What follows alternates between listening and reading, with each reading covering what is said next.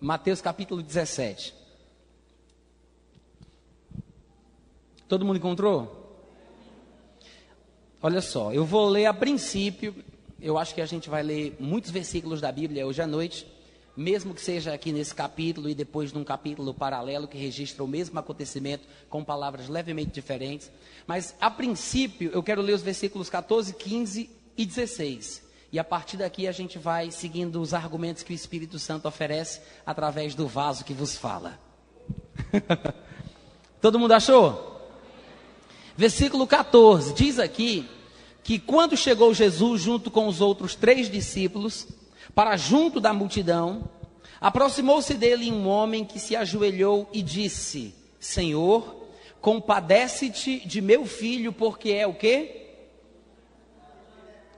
Som, som, alô, vocês estão me ouvindo? Ele disse: Compadece-te de meu filho, porque ele é o quê?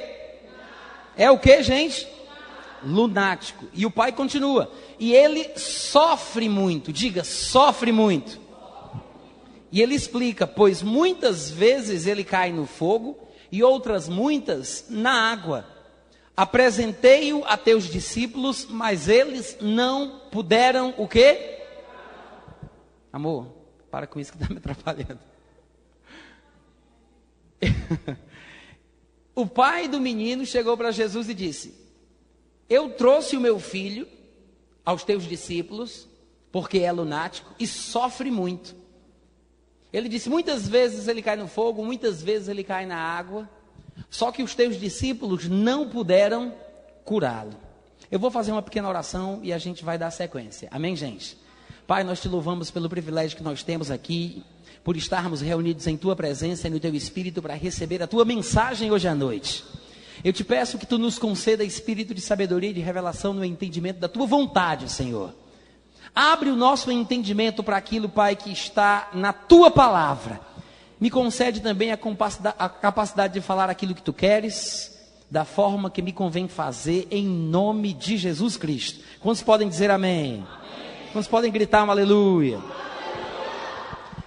Se você observou, aqui em Mateus 17, nós temos uma, um acontecimento típico de pessoas que estão sendo atormentadas por espíritos imundos, né?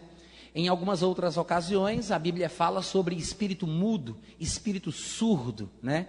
Espírito de enfermidade. E a Bíblia diz que Jesus Cristo, repreendendo nestas outras passagens o espírito surdo, o espírito mudo, o espírito de enfermidade, a pessoa ficava sã.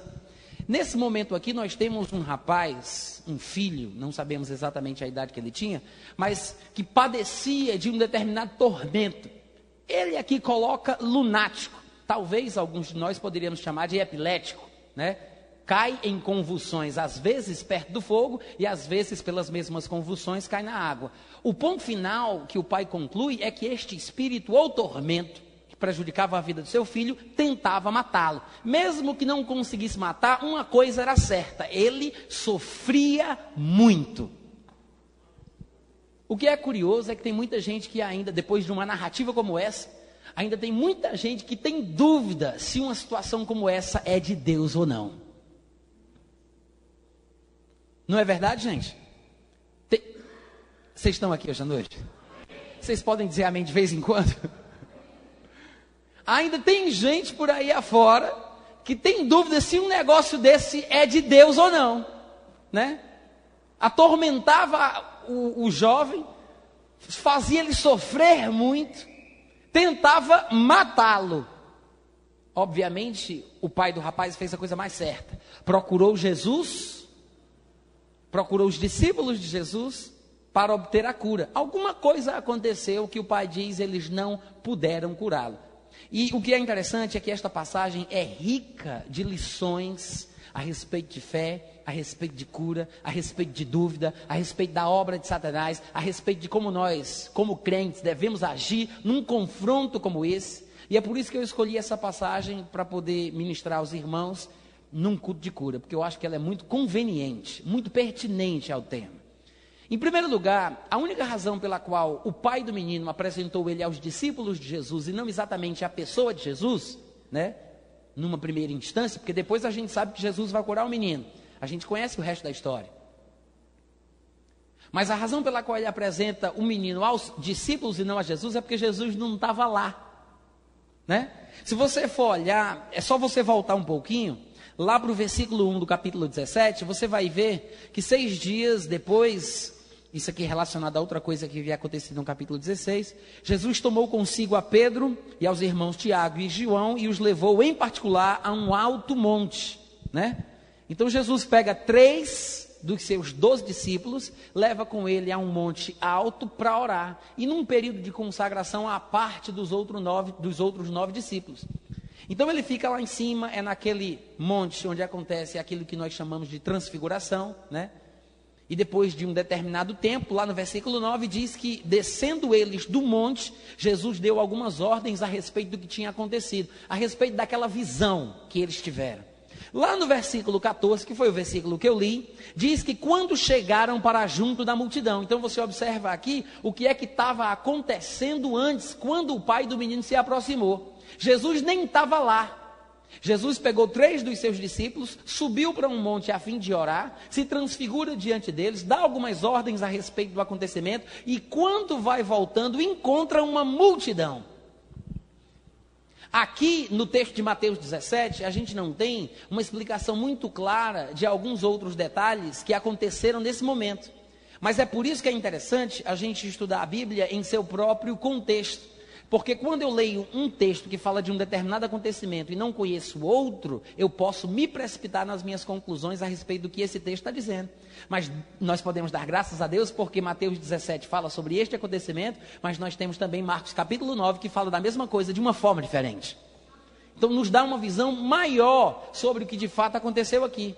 Se você, por exemplo, abrir comigo lá em Marcos capítulo 9, marca Mateus 17, porque daqui a pouco a gente volta para aí, tá? Eu não sei se você sabe, mas nós temos dez dedos exatamente para isso. A gente usa para outra coisa, mas esse era o propósito original. Marca aí Mateus 17 e com outro dedo você vai abrir Marcos capítulo 9. Todo mundo encontrou? Já abriram?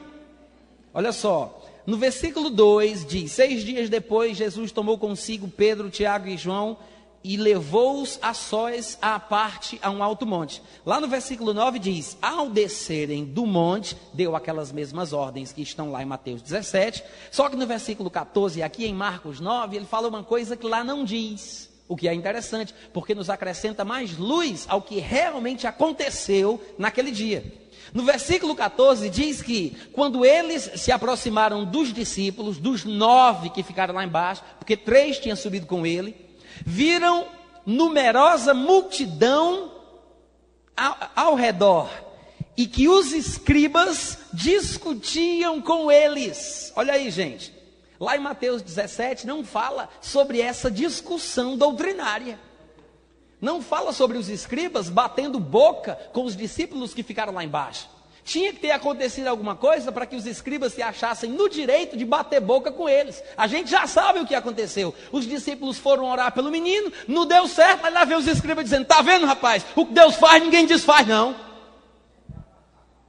E começaram a bater boca com os discípulos, talvez fazendo as mesmas perguntas que faziam a Jesus. Se tinham a coragem de peitar Jesus e perguntar: Quem te deu autoridade para fazer isso? Quem te deu eh, poder para fazer as coisas que tu fazes? Em nome de quem tu faz o que tu faz?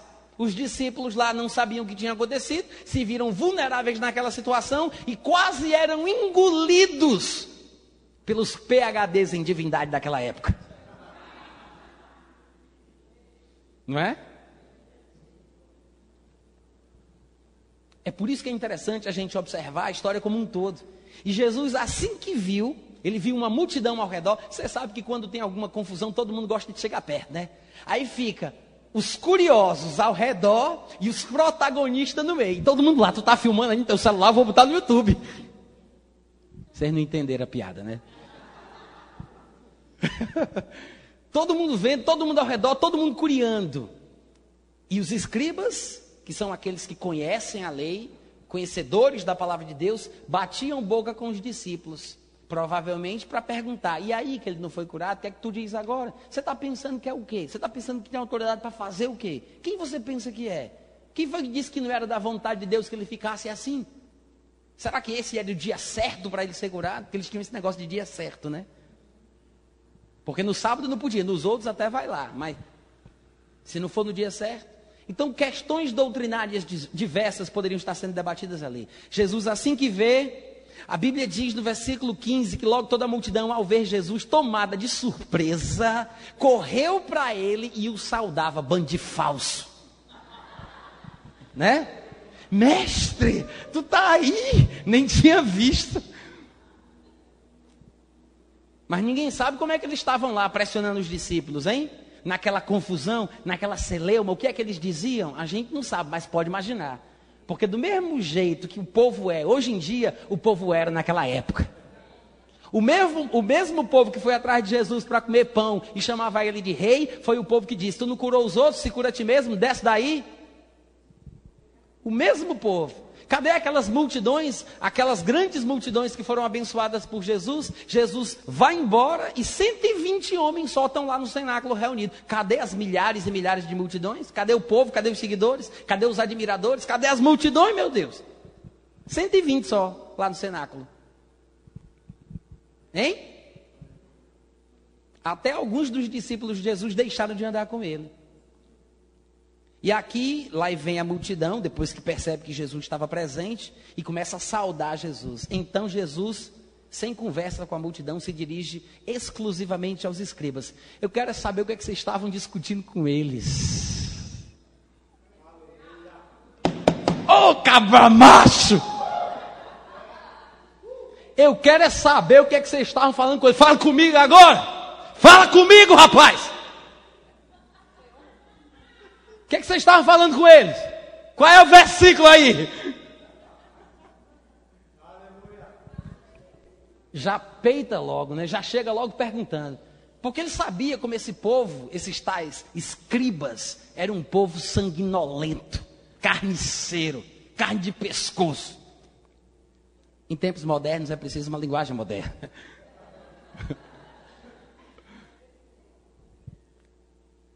Eles tentavam pegar Jesus, engarrafar Jesus, quanto mais os seus discípulos. Uma vez Jesus Cristo disse: Ora, se chamaram de Beuzebu ao dono da casa, muito mais aos seus domésticos. Se me perseguiram, perseguirão a vós, a vós outros. Tentaram me matar, vão tentar matar vocês. Mas Jesus não deixou de dizer: se guardaram a minha palavra, também guardaram a vossa. O negócio é saber o que dizer. E Jesus pergunta: que é que está pegando aí? O que é que vocês estão discutindo com eles? E um, dentre a multidão, respondeu: Mestre, é o seguinte: é sobre o meu filho. Eu trouxe o meu filho, trouxe-te o meu filho, possesso de um espírito mudo. E este, onde quer que o apanha, lançam por terra e ele espuma, rilha os dentes e vai definhando. Roguei aos teus discípulos, já que tu não estavas aqui, porque eu trouxe ele a ti, mas tu não estavas aqui. Então, roguei a teus discípulos que o expelissem, e eles não quiseram. É assim que está escrito? Como é que está escrito aí? Eles o quê? E eles o quê? Não puderam. Quantos aqui sabem que há uma diferença entre querer e poder? Ora, nós sabemos que eles quiseram, porque não puderam. Só se pode dizer de alguém que ele não pôde quando ele tenta e não consegue. Sem que ele tente, eu não posso dizer ele não pôde. Eu posso dizer ele não fez ou ele não quis. Mas ele não pôde é porque ele quis, ele fez, mas não funcionou. Não é verdade, gente? Então existem casos e casos relacionados à cura ou expulsão de demônios, onde às vezes a pessoa tenta e não funciona. Existem casos e casos. Na própria vida de Jesus, nós temos um exemplo como esse. Lembra que na terra natal dele ele não pôde fazer muitos milagres, senão curar uns poucos enfermos, impondo-lhes as mãos, e se admirou da incredulidade deles? É o que está escrito lá em Marcos capítulo 6, versículos 5 e 6. E em Mateus 13, 58, falando dessa mesma situação, diz: Não pôde fazer ali muitos milagres por causa da incredulidade deles. Diz que Jesus não pôde, o que quer dizer que ele quis, tentou, mas não conseguiu. Por que é importante a gente mostrar os dois lados? Aqui a gente está vendo o que aconteceu com os discípulos, mas numa outra ocasião Jesus também não pôde. Noutra ocasião Jesus não conseguiu. Não pôde fazer muitos milagres, a não ser curar uns poucos enfermos, tendo que tocar neles, impondo-lhes as mãos. E ficou admirado com a incredulidade do povo. Isso quer dizer o quê? A incapacidade, me permitam falar desta forma, a incapacidade de Jesus de curar os doentes naquele lugar foi creditada à incredulidade deles. Irmãos, isso já é uma lição. Se a gente fosse embora para casa, tirando desse culto só essa verdade, eu já estava satisfeito. Se a gente entender que até Jesus não podia fazer o que ele queria, se o povo também não quisesse, a gente já aprende uma grande lição. Eu não posso sair precipitadamente impondo as mãos sobre os outros, querendo enfiar a minha fé pela goela abaixo dessa pobre criatura. Não é ela, não.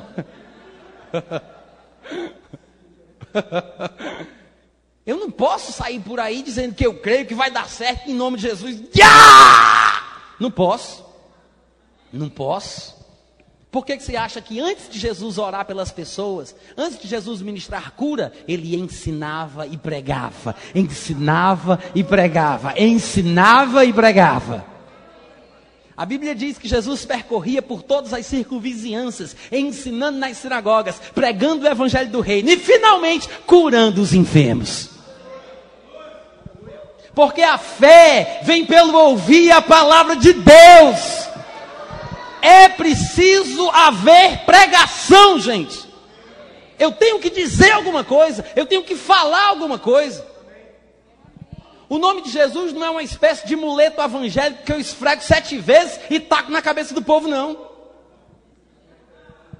Eu sei que às vezes a unção do Espírito Santo se move, glória a Deus por ela. Eu tenho experiências diversas nessa área. E muito facilmente você só dá um toque na pessoa e a impulsiona para receber e a coisa acontece. Rapidinho, recebe agora, vai, toma, pá! A pessoa ai, sai curada. Mas só que tem um detalhe. A Bíblia diz que a manifestação do Espírito Santo em seus dons, por mais que visem um fim proveitoso, como está escrito lá em 1 Coríntios 12, 11, é quando e como Ele quer. Eu não posso garantir que vai haver manifestação de dons de curas hoje à noite aqui. Eu não posso garantir que vai haver uma operação de milagres hoje à noite aqui. Eu não posso garantir que o dom da fé vai se manifestar através de mim, abençoando a vida de alguém. Mas eu posso garantir para você que essa palavra funciona.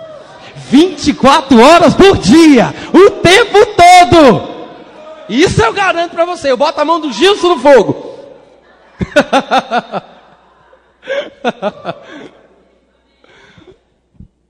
Amém, gente?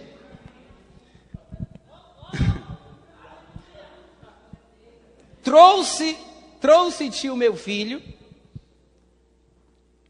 possesso de um espírito mudo, e este, onde quer que o apanha, lança-o por terra, versículo 18, Marcos 9. Ele espuma, rilha os dentes, vai definhando. Roguei a teus discípulos que o expelisse, e eles não puderam, tentaram, mas não deu certo. Então Jesus disse-lhes: Ó geração incrédula, até quando estarei convosco? Até quando vos sofrerei? Traz o menino aqui trouxeram-lhe. Quando ele, olha só que coisa interessante, quando o menino, ele aqui é o menino, quando ele viu a Jesus, o Espírito imediatamente, diga imediatamente, agitou o menino com violência e caindo ele por terra, revolvia-se espumando. O menino estava bonzinho, normal. Aí pega o menino, quando o menino chegou na frente de Jesus, demônio.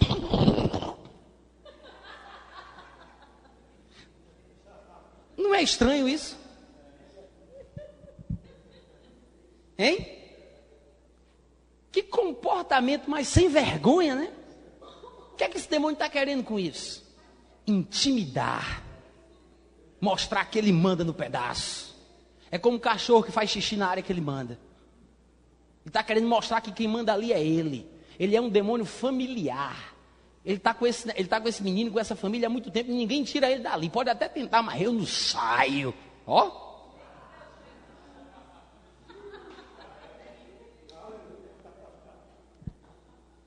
Ele quase ousaria dizer: Não sou eu que sou dele, não, ele é que é meu. Agora você observa que realmente deve haver alguma ligação muito profunda entre o espírito e o menino. Porque a Bíblia diz que trouxeram um menino, não o demônio. Ninguém chamou o demônio, onde tu está, se manifesta agora, aparece. Eu sei que tem gente por aí que faz isso, né? Mas ninguém chamou o demônio. Chamaram o menino. Só que o demônio veio junto. O que significa que há uma ligação muito grande entre o menino e o demônio. Trouxeram o menino, quando o menino viu Jesus, o espírito, na mesma hora, imediatamente, o agitou com violência e se manifestou. E o que é curioso é que isso revela algo. Por isso é que quando aconteceu isso, Jesus perguntou ao pai do menino: Há quanto tempo isso acontece? Ou seja, não é da noite para o dia que se ganha um grau de intimidade como esse. Porque o menino está na minha frente e o demônio é que se manifesta, toma as suas cordas vocais e age através do seu corpo, então há uma ligação muito grande. Ligações grandes como essa não se desenvolvem da noite para o dia, é passo a passo, tem que ter muito tempo. Há quanto tempo? Jesus perguntar: há quanto tempo isso acontece?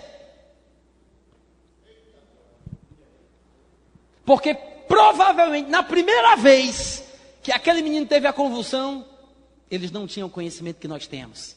Acalentaram o menino, tiraram a baba da boca dele, colocaram ele no colo, esfregaram a cabeça, seguraram ele por ali e passou. Graças a Deus, passou. Veio de novo. Eita, lá veio de novo. Vixe, a gente pensou que ia ser só essa vez. Não, pronto, agora toda semana acontece. Não, é aquelas convulsões. Não, é porque ele é assim.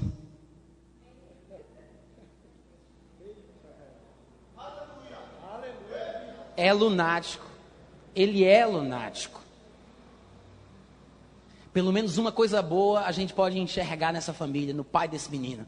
Ele diz: Eu sei que é um espírito, eu sei que faz ele sofrer, eu sei que tenta matá-lo, isso não pode ser de Deus e eu quero a cura. Oh, glória!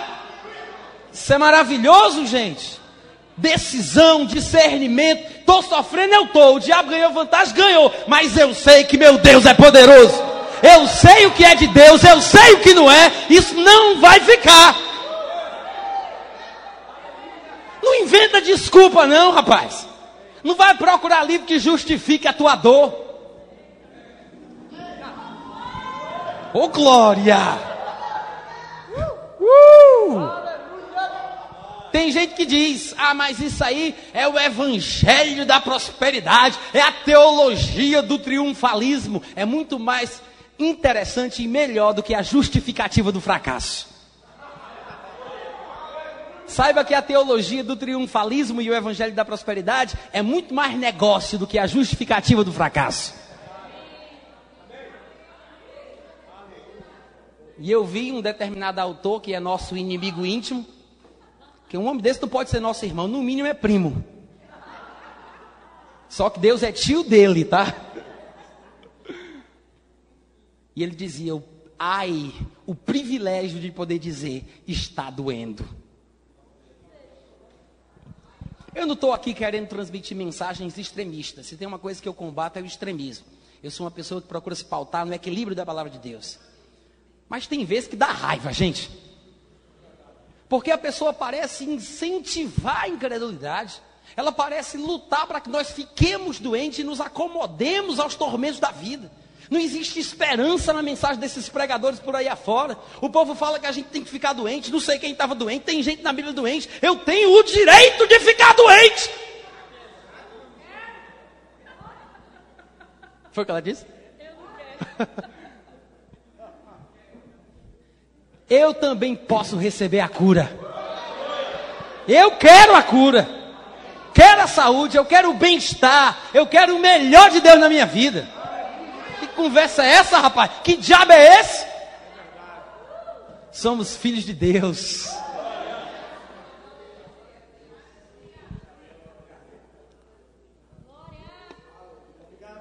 Jesus viu aquilo e se estranhou. Por quê? Porque Jesus, ele tinha um ponto de vista diferente, né? Jesus, ele tinha uma visão mais ampla, mais clara.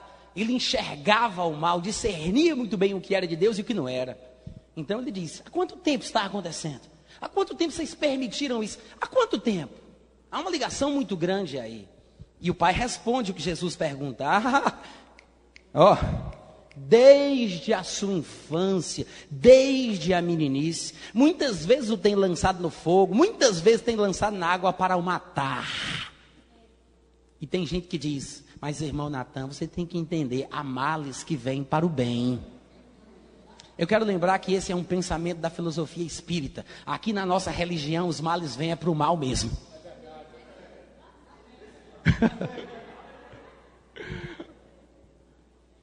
Os males vêm é para o mal mesmo.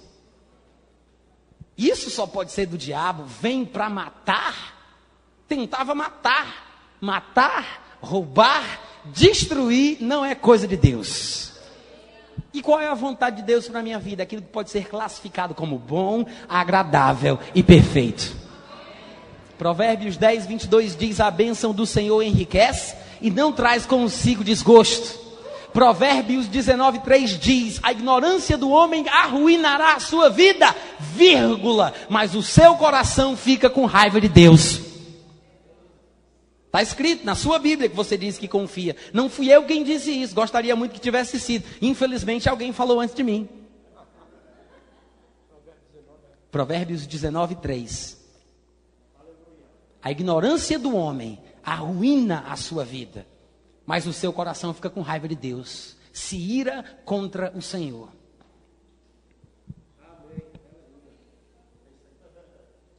Desde a infância, tentando matá-lo. Aí ele diz para Jesus, porque ele já tinha tentado com os discípulos, né? Os discípulos não puderam, então o que é que ele faz? Se tu pode, olha aí, os discípulos não puderam, então, não sei, né? De repente, toma aí a batata quente, Jesus. Se tu pode, se tu podes fazer alguma coisa, ajuda-nos. Passa a responsabilidade para Jesus. Mas, como sempre, mantendo a sua consistência doutrinária, Jesus Cristo responde jogando a batata quente de volta. Se tu podes crer, tudo é possível àquele que crê. Se tu podes, se podes crer, tudo é possível àquele que crê. Eu sei que dependendo da versão que você está lendo aí, né? Dependendo da tradução que você está usando, pode ser que você fique um pouco atrapalhado no argumento que eu fiz, do versículo que citei agora. Mas o sentido é exatamente esse. Tanto é que logo depois, porque veja bem, o pai do menino diz: Se tu pode fazer alguma coisa, aí Jesus diz: Se tu podes, aí depois o pai do menino diz: Senhor, eu creio, mas me ajuda, né? Então Jesus fala: se tu pode crer, aí o pai do menino diz: eu creio. Então você vê que houve um diálogo, houve uma comunicação. O pai do menino diz: se tu pode, Jesus. Aí ele diz: se eu posso, não. Se tu podes, se tu podes crer, tudo é possível. Aí o pai do menino diz: eu creio. Mas demonstra que tinha dúvidas, né? Ele diz: crê, eu creio mas tem dúvida. Eu tenho dúvida. A gente já sabe o final do filme, né? O filho, do, do, o filho dele acabou sendo liberto e o pai foi abençoado, não é verdade? Isso quer dizer, gente, que quando esse pai disse eu creio, mas tenho dúvida, e a coisa deu certo, da mesma forma, pode ser que nós também recebemos a bênção quando cremos, ainda que haja dúvida em nossa cabeça. Se deu certo para um, dá certo para todos. Porque Deus não faz acepção de pessoas. Os princípios de Deus são o mesmo. Uma coisa é você crer no coração e duvidar na cabeça. Outra coisa é você ter dúvidas no coração. E é isso que a gente precisa entender. Porque o grande lance da parada aqui é essa. Esse. É crer no coração, não duvidar no coração. Porque Jesus já tinha ensinado sobre como a fé funciona. Se alguém disser a este monte, ergue-te e lança-te no mar, e não duvidar no coração, mas crê. Crê onde? No lugar onde ele não quer que haja dúvida. Né? Se não duvidar no coração, mas crê no coração, tudo o que disser lhe será feito. Jesus disse: se alguém disser, o problema é que às vezes a gente não diz se disser. Jesus não podia garantir que nós diríamos. Jesus não podia ter a certeza que os seus discípulos iriam dizer. O que ele podia garantir é que se disser, dá certo. Então ele fala: tem que dizer, crendo no coração. No caso lá de Marcos 6, 5 e 6, Mateus 13, 58, quando Jesus estava na sua terra natal e ele não pôde curar por causa da incredulidade deles, nós sabemos que eles perderam a bênção porque duvidaram no canto errado. Não creram da forma certa. Por isso perderam a benção, porque tem que crer no coração. Não pode duvidar no coração. Se tiver dúvida na cabeça, não sei como é que vai ser, não sei o que Deus vai, vai fazer, não sei que porta ele vai abrir, não sei como é que acontece. Não importa, meu querido, se você crê no coração. Se crê no coração e não duvidar, mesmo sem entender, dá certo. Funciona. Lá dos conterrâneos dele, pessoal da sua terra natal tinha problema no coração. Mas esse pai também tinha dúvida, só que estava crendo no coração. Por isso é que a bênção se manifestou na vida dele. É por isso que para ele deu certo. Agora, por que Jesus pergunta há quanto tempo está acontecendo? Como eu falei, por causa da, do espaço que você vai dando no relacionamento à medida que o tempo passa. Eu gosto sempre de ilustrar isso aqui com a história que se fala de uma rã, um sapo, que você coloca dentro de uma água fervente e ela pula para fora na mesma hora. Botou, pulou. É botar para pular na água fervente. Dizem até que é científico. Comprovadamente. Falando sobre a temperatura corporal do sapo, né? Porque ela não percebe a graduação da temperatura. Então, quando você coloca, ela sente, porque foi muito choque, é um choque muito grande ali. Mas se você bota ela na água natural e acende o fogo, a água vai esquentando e ela não percebe a graduação da temperatura à medida que as coisas vão acontecendo. Aí ela morre lá dentro, cozida, sem perceber. Interessante, né? Da mesma forma, Acontece com os homens quando são atacados por demônios. E ele vai se acostumando, vai aceitando, vai, ah, não, tudo bem, aí fica. O tempo vai passando, a coisa vai se avolumando. É por isso que é importante a gente já aprender a bater o pé e dizer que não deixa, dizer que não quer, dizer que não, em nome de Jesus, resistir, briga mesmo. Eu me lembro que alguns anos atrás eu estava dando a matéria Fundamentos da Fé, lá em Arco Verde, e estava tendo uma, epidemia de, de dengue. Estava eu e Ana lá, né? E eu estava ensinando fundamentos da fé, ó. Ou era Cristo aquele que cura? Acho que era fundamentos da fé, né? Aí, ensinando fundamentos da fé, aí de repente eu fui acometido dos sintomas da dengue, aquela bem pesada. Quem, quem já sentiu isso? É horrível, não é? Os olhos ardem, parece que você está dentro de gás lacrimogênico, né? Dentro de, de um. Quem já passou por gás lacrimogênico sabe como é horrível. Parece que todos os poros estão queimando. Parece que cada pelinho desse é um filamento de lâmpada incandescente. Você não pode nem virar o pescoço que dói, você anda assim, ó. O corpo inteiro dói. É horrível. E está lá o professor ensinando fundamentos da fé. Aí eu pensei, meu Deus, e agora? Aí eu, eu não queria dizer, não queria dizer que estava passando por isso, não queria falar, não queria dar espaço, queria deixar para lá, mas aí tive que comentar como eu estava me sentindo. Aí o pessoal já ficou preocupado, foi atrás de remédio, para os sintomas serem amenizados, aquela coisa toda. Eu não sou contra remédio, não. Mas o quanto mais eu puder evitar, eu evito. Se eu puder evitar, eu evito. Quando eu estou morrendo, não aguento mais, distrai o remédio, rápido, rápido. Aí eu tomo.